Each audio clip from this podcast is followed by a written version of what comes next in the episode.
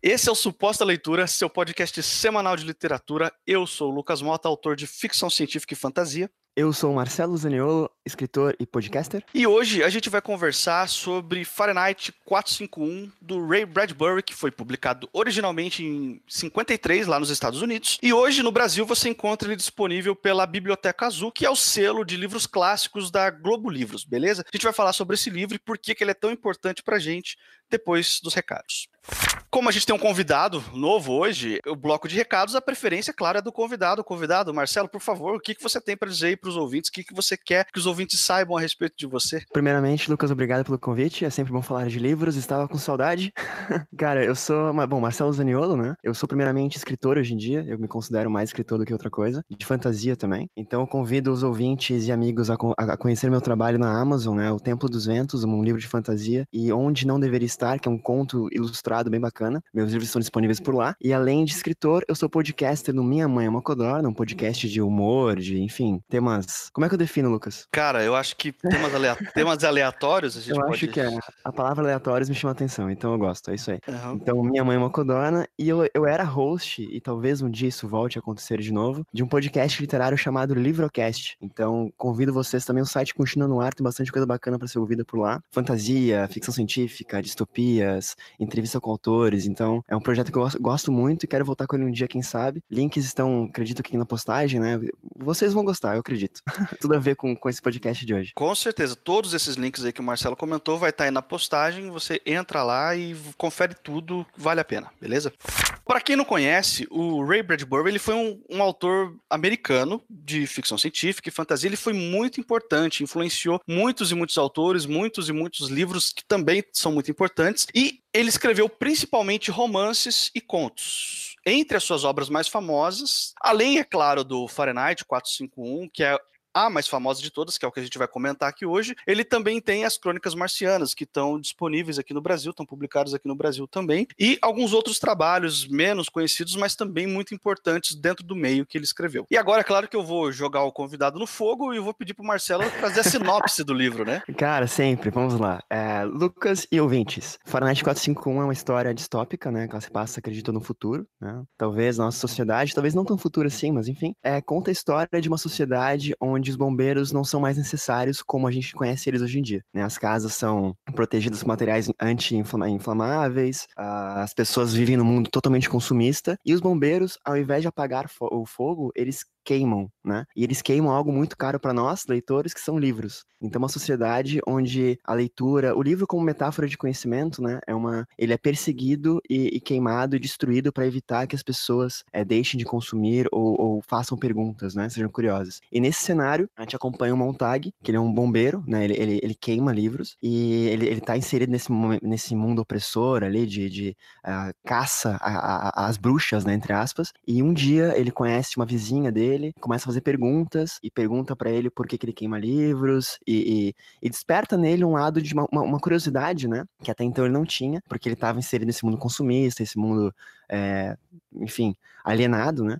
E ele começa a se perguntar por que, que ele queima livros e por que, que as pessoas, mesmo sabendo que os livros são proibidos, têm livros e por que, que elas leem. E um dia ele rouba um livro e aí começa toda, toda a, a, história de Fahrenheit 451. Eu acho que é uma boa sinopse, essa é bem básica. Pô, logo de cara eu tenho uma pergunta para você, Marcelo, que eu cansei de ouvir essa pergunta no último ano e meio. Depois eu vou explicar por quê. Ai. Mas uh, você falou aí que o Fahrenheit é uma distopia, né? O que é uma distopia? Ai, ai, definições não é comigo, tá? Eu sou um cara bem, bem aberto a mudá-las, tá? Uhum. Então eu penso em distopias, eu penso, óbvio, em George Orwell, eu penso em Admirável Mundo Novo, penso até mais recentemente em, sei lá, Jogos Vorazes e tal. Eu considero um mundo onde tem uma opressão muito grande, um mundo. Nós temos a utopia e a distopia, né? A distopia é onde tudo deu errado, na minha cabeça, sabe? Então nós temos pessoas sofrendo algum tipo de perseguição, algum tipo de restrição, por algum motivo, né? No George Orwell nós temos a, a mão do Estado, né? O grande irmão lá, o, o, Big Brother, né? Que tá olhando tudo que a gente faz e, e, nos cerceando as nossas liberdades, né? E no Fahrenheit nós temos, ao invés da mão, a mão do Estado, nós temos a própria vizinhança, os vizinhos, né? As pessoas, a sociedade cuidando da vida dos outros para ter esse tipo de, de, opressão que eu acho necessário nesse tipo de livro. O que que tu considera, cara, uma distopia?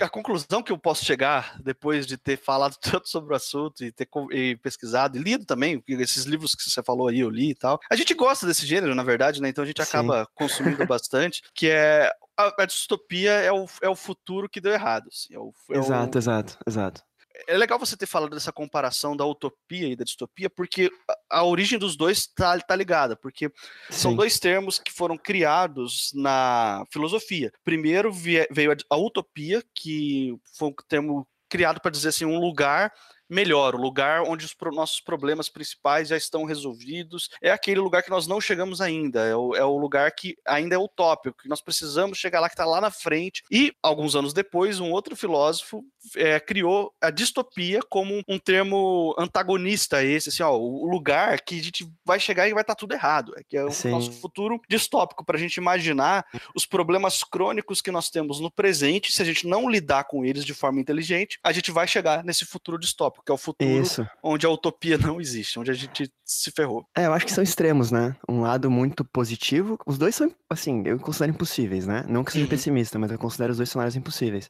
Uhum. A utopia será um lugar legal, tipo, de extremos que deu tudo certo, e a distopia é um lugar que foi exacerbado pro mal, assim. Exato. Então eu acho que é mais ou menos por aí. E nesse, nesse livro a gente vê, assim, as boas distopias, na minha opinião, elas trabalham com a nossa realidade com contrastes maiores, né? Sim. E nesse livro, no Fahrenheit, a gente consegue ver muito claramente isso, a questão de consumo, a questão de as pessoas se metendo na vida dos outros, a questão de controle, a questão de, enfim, é, eu acho que isso é bem claro no livro, né? E eu gosto bastante, diferente de, falando um pouco mais do Fahrenheit agora, uma das coisas que me, eu gosto muito nesse livro é justamente o fato de não termos um vilão, sabe? Uhum. Não tem aquele, o chefão, não tem, sei lá, o, o Big Brother, que mesmo, beleza, o Big Brother ele é uma, um conjunto de pessoas, né? Mas ele tem uma, uma cara, ele tem uma, uma personificação. No Fahrenheit, não, cara. No Fahrenheit pode ser teu filho, pode ser tua mãe, pode ser teu pai, teu marido, tua esposa, pode ser, enfim, é, qualquer pessoa que te veja com um livro ou que duvide que tenhas um livro, né? A gente volta muito na época da, da, da, das guerras, né? Que tinha a gente delatando quem era judeu, quem não era, ou até espião, né? Um pouco depois.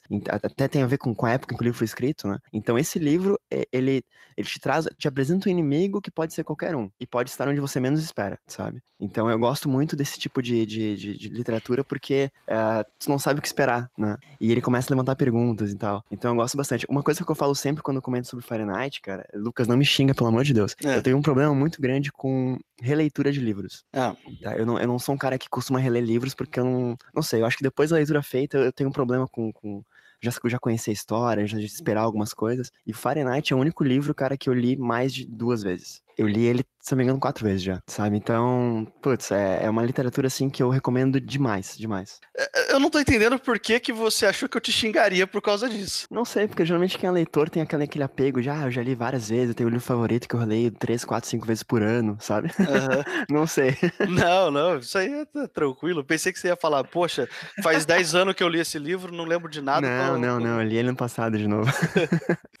a primeira coisa que salta aos olhos nesse livro, que todo mundo sempre comenta, principalmente pessoas que nunca leram o livro e começaram a ler, a primeira coisa que elas sempre vão falar e sempre vão mencionar, tá inclusive na sinopse, tá inclusive em todos os lugares que vendem o livro, né? É a questão da queima de livros. É a questão de livros estão sendo queimados pelo Estado. Os livros se tornaram algo proibido. Sim. E a gente não consegue evitar de fazer um, um paralelo com a Segunda Guerra Mundial, onde isso de fato aconteceu. Onde os nazistas realmente estavam à caça dos, dos livros ali e queimavam os livros em praça pública para todo mundo Sim. ver que os livros estavam sendo queimados. Mas eu não sei se você está ligado nisso, mas em entrevistas é, posteriores à publicação do livro, o Bradbury ele falou que a inspiração dele não foi a Segunda Guerra Mundial, foi a sociedade média americana do pós-guerra, que é aquela sociedade apática que vivia na frente da televisão, que não pensava sim, por conta sim. própria, sabe? Então, logo de cara, a minha pergunta para você é, é, essa crítica que o Bradbury fez, a autocrítica, porque ele é americano também, ele morava lá, né? Vivia lá a vida inteira, então a, essa autocrítica que ele faz, ó, a nossa sociedade, ela tá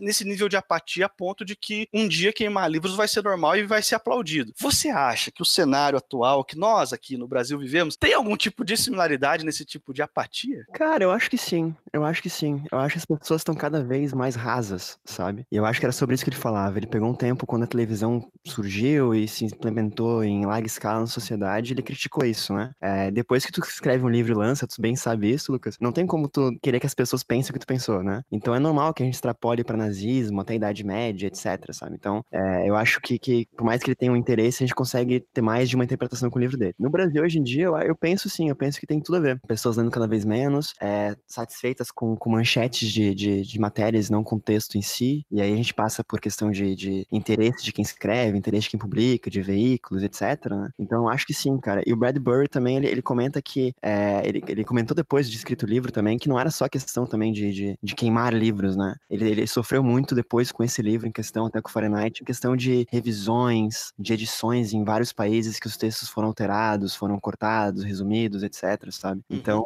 ele, ele, ele critica que, na verdade, qualquer coisa que, que, que cerceie a busca pelo conhecimento e a, e, a, e a livre expressão, talvez, sabe? Não só de ler, mas de, de, de querer ser lido, de escrever, de falar, de pensar, de perguntar, sabe? Sim. Então, eu acho que sim. E essa questão do, do, do da, da, queima de livros, né? Eu acho que tu comentou ali da, da época dos nazistas e tal. O Freud falava, tipo, é, pô, que legal. Isso antes do fim da guerra, obviamente, né? Antes de a gente saber tudo que aconteceu com a, com a Segunda Guerra. Ele comentava que legal, cara. Na Idade Média, eles teriam me queimado, né? Como autor. E hoje em dia, eles, eles ficam felizes em queimar meus livros. Temos, temos um avanço. Mal sabia ele também que depois a, a, a história seria cíclica, né? Mas acho que o Ray Bradbury, ele não pensava nisso, até porque foi, foi, foi bem consumista a, a plot dele, né? A Sim. gente tem televisões nas paredes, as multitelas, os carros super rápidos, né? Um, uma, uma, um elemento bem legal que eu acho legal de comentar pro, pro ouvinte, ele coloca no livro deles, por exemplo, outdoors de 50, 80 metros de, extensão, porque os carros são tão rápidos e as pessoas têm que ler os outdoors, que os outdoors são maiores do que os nossos hoje em dia, sabe? Sim, então sim, são sim. elementos assim que, que, que, evidenciam a publicidade, né, a propaganda, entretenimento fácil. Eu acho legal a gente lembrar que a gente tá falando aqui de um livro publicado originalmente em 53. Sim. É, nessa época, em 53, a gente não tinha muitas telas dentro de casa como nós temos hoje. A gente tem hoje celular, computador, às vezes mais de um computador em casa, às vezes mais de uma TV em casa, né? Então a gente tem. Hoje a gente vive com muitas telas dentro de casa, normal. Mas naquela época não.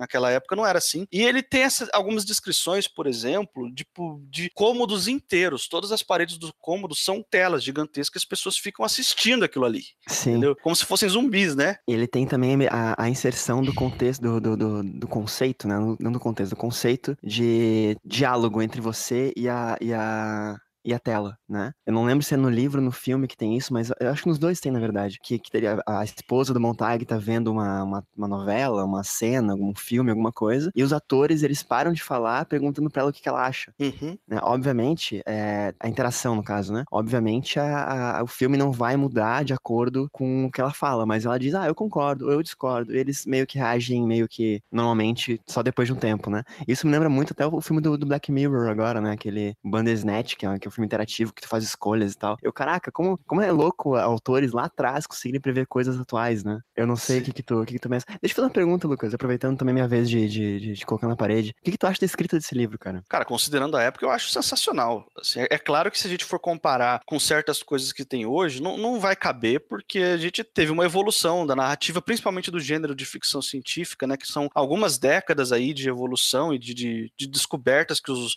autores de todas essas décadas fizeram. Mas muitos deles em cima do, dos ombros de nomes como o próprio Bradbury. Então, para a época, o que ele escreveu ali, cara, é, é, é simplesmente sensacional. É um marco, assim, é, um, é um livrão. Sim. É um livrão mesmo, de, de assim, para a época dele não não tem coisas assim muito comparáveis, sabe? Para essa mesma década. E é, é difícil você encontrar um livro que seja tão relevante, tão original, assim, tão visceral, né? Que ele pega você de jeito, né? E eu gosto muito, assim, eu sou, eu sou suspeito para falar, cara, porque quando eu, quando eu gosto muito de um livro, eu, eu fico meio assim com o meu, o meu lado crítico, ele dá uma morrida, assim, eu começo a, a, falar bem demais, sabe? Não, eu também sou assim com esse livro, cara. Então, azar do ouvinte. É. não, não vai ter muita isenção aqui hoje, não. Sem dar spoiler, sem, sem entrar em pormenores muito grandes, eu pergunto para você: o que, que você acha do final? Eu acho o final muito poético, cara. Eu acho ele muito poético mesmo, assim. Ele traz à tona, uh, de novo, a questão do consumismo, a questão do, do, do, grande espetáculo, do show que as pessoas em casa estão esperando, da, da como eu mencionei antes, do, do, entretenimento fácil, sabe? Ele traz a questão do, da espera, as pessoas que sabem que, que, que, que as coisas são cíclicas, né? Que, ou, ou não, não cíclicas, mas que tem esperança em dias melhores. Isso vale pra gente hoje em dia no Brasil, no mundo, né? Tipo de, beleza, a gente tem que esperar um pouco deixa a turbulência passar que um dia as coisas vão mudar e nós voltaremos a ser importantes ou viver como achamos que devemos, né? Então, eu acho muito bacana essa linguagem de esperança. Eu acho muito bonito a, a, a forma com que ele deu a volta no enredo, né? Sem, sem entrar em pormenores, né? A questão de queima de livros, como que, que, que, que existe uma forma de é, um resgate disso, né? E a gente volta também à questão da, da história, como era lá atrás a história do homem, como o conhecimento era passado, como é feito hoje em dia. Então, eu acho bem bacana isso. Eu acho realmente poético, assim. Eu, fico, eu fiquei pensando nos meus autores favoritos e nos livros que eu gostaria de, de, de, de manter comigo, sabe? De novo, como, como a relação desse livro tem a ver comigo como leitor. Perfeito. Tu gosta disso também? Cara, eu gosto, eu acho, eu concordo com você que o final é poético, que ele tem essa essa, essa metáfora muito muito bacana, assim, essa, essa carga reflexiva muito forte, mas entretanto eu vou adicionar um contraponto aqui. O final para mim, não sei se é porque eu sou pessimista demais, não sei se é porque eu, enfim, das distopias que eu que eu já li, eu já, eu já tava, cara, antes de ler o, o, Fahrenheit pela primeira vez, eu tinha acabado de ler o Laranja Mecânica. Nossa, outro livraço, outro livraço. É, e assim, é um livro desgracento, até o último, assim, sabe, cara? é para deixar você lá no chão, sabe? É, e eu, eu terminei o Fahrenheit, assim, embora ele tenha esse, isso que você falou, e é positivo, essa parte poética e tal, eu achei o final, assim, pra uma distopia do, dos que eu tava acostumado a ler na época, assim, eu, eu, achei meio aguinha com açúcar, assim, sabe? Muito, muito bonitinho Sim. demais, sabe? Não que isso seja ruim, assim, é só, só foi uma surpresa para mim, foi um negócio assim, tipo, ok, eu tava esperando alguma coisa mais, mais drástica aqui e tal, mas a gente pode dizer que, sem entrar muito em spoilers, que é uma distopia, talvez uma das distopias com um final mais assim. Com certeza. Mais, com certeza. mais suave, vamos dizer, talvez. É, se tu pegar até de novo George Orwell, pegar mas atualmente Jogos Vorazes também, o final desse é bem, bem positivo, assim, né? É. Eu já, eu já vi gente criticando um pouco o Bradbury, é, o que eu elogio na questão da fluidez do texto, da rapidez escrita, assim, criticando que o livro dele é muito rápido, que parece mais com uma, de repente, eu não sei o número de palavras que tem, mas de repente uma novela. Pois é, pois é. Então, para os padrões de hoje, talvez ele fosse enquadrado como uma novela, mas ele é, foi publicado e até hoje o pessoal atribui a ele a categoria de romance. Porque antigamente era diferente, não era pelo número de palavras, né? É, não, sim, era pela, pela proposta e tal, né? Pela, pela eu, estrutura do texto. Isso. Eu tenho, eu tenho uma versão que eu não sei se é essa que tu mencionou, cara. Não, não acho que não é. Comprei da Globo, acho que é, da editora Globo. Que é uhum. é muito bacana porque ela, ela tem a história e depois tem vários apêndices, várias discussões, entrevistas com o autor e reflexões sobre, sabe? E é muito legal porque tu consegue extrapolar mais a obra ainda. Tu consegue. É, eu que sou fãzaço da obra, né? Só tem um livro que eu quero mais do que esse, que é aquela versão comemorativa que teve no passado, acho que foi. Eu não sei se tu chegou a ver, que é um livro que ele. ele sabe aquelas caixas de fósforo? Sei. Que tem aquela lixinha para acender o fósforo e tal. Uhum. A, a, capa do livro é feita com aquele material e, cara, é demais, é demais. E ele vem com fósforo junto. Então, tipo, é uma brincadeira com. É, é um livro sobre queimar livros e que tu pode queimar o livro, sabe? Ah, sim. tipo, é, é, cara, é incrível, cara, é muito essa edição. Mas essa da Globo é muito legal, que tem entrevistas e menciona-se que, que o autor ele escreveu esse livro é, numa uma máquina de escrever na biblioteca em que ele pagava por minutos. Exato. Né? Cara, é demais, né? Então, de repente, por isso que o texto é um pouco mais corrido, o texto é um pouco menor, assim. Ele, se não me engano, ele gastou 9 dólares, acho que foi pra escrever esse livro, assim. Que na década de 50 já era uma grana. Exatamente, exatamente. Então, pensar que ele tava pagando para escrever, pensando em ter lucros com o livro, né? Uma coisa meio louca, assim. E a brincadeira de que ele escreveu embaixo de uma biblioteca, né? E ele escreveu sobre queimar livros, né? Exatamente.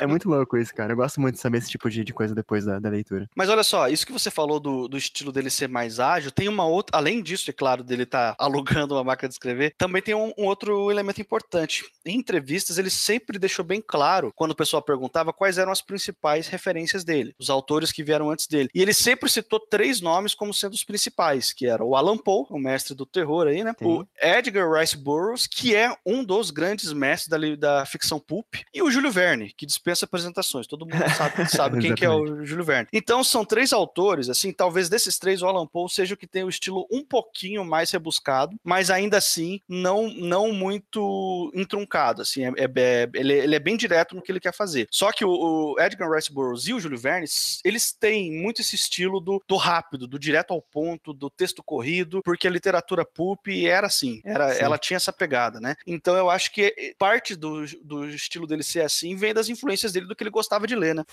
Mas é isso, a gente tá com um horário avançado, então agora a gente tem que ir pras notas. Vamos lá, vamos lá. Difícil. Não tenho ideia de como é que vai ser isso hoje. Não, né? Mas ninguém, ninguém nem imagina, né? Marcelo, qual que é a sua nota de 0 a 5 para Fahrenheit 451? Eu, em geral, tenho um problema com notas, cara. Eu não gosto de dar nota pra livro, pra nada, assim. Lá no Livrocast não tinha isso também. Mas como eu sabia que eu vinha pra cá e que eu tinha que dar nota, cara, então, assim, facinho, facinho, 5, sem dúvida. Claro, não, Sem que dúvida. surpresa. Que surpresa, né? Tem que ser lido esse livro, cara, e, putz, e relido, tá? Com certeza. E, e você, Lucas, alguma surpresa? Qual a sua nota, cara? Então, quando eu terminei de ler o livro pela primeira vez, eu, eu teria dado um, um 4.5 para ele, mas hoje, em, em virtude do, do que eu entendo que da importância dele, de toda essa filosofia, é um 5 também, cara. É um, é um livro que, eu- que eu É. categorizo como essencial. Leia, leia de verdade, mesmo que você não seja muito familiarizado com ficção científica, com distopia mais, mais especificamente, né? Leia. É um livro que vai te trazer um bom momento. Se você não gosta de distopia, daquela sensação ruim da distopia, esse é o livro ideal porque ele termina de forma muito poética. Então ele, ele termina com, com um gosto um pouquinho mais doce do que a média das distopias por aí, entende? Então é, vale a pena você dar uma chance para esse livro, mesmo que não seja o seu estilo, mesmo que não seja o seu gênero. Eu tenho certeza que a sua paixão pelos livros vai falar mais alto e você vai acabar se conectando muito com essa história aqui. Exatamente, cara. Eu tenho convicção de que não é um livro perfeito, como nada é perfeito nesse mundo, mas é um livro. pá, tem que ser lido. Ele é, ele- ele é um clássico merecidamente, sabe? É uma obra imprescindível pra quem gosta de ler, assim. Esse foi o Suposta Leitura dessa semana. Por favor, assine o nosso feed no agregador de podcast da sua preferência. A gente está em todos. Estamos também disponíveis lá no Spotify. É bem fácil encontrar a Suposta Leitura lá. Eu sou o Lucas Mota e você pode me seguir no Twitter ou no Instagram no arroba mrlucasmota. Eu sou o Marcelo Zaniolo, você pode me seguir também em Twitter e Instagram com Celo Underline Zaniolo. Esse foi o Suposta Leitura e até semana que vem.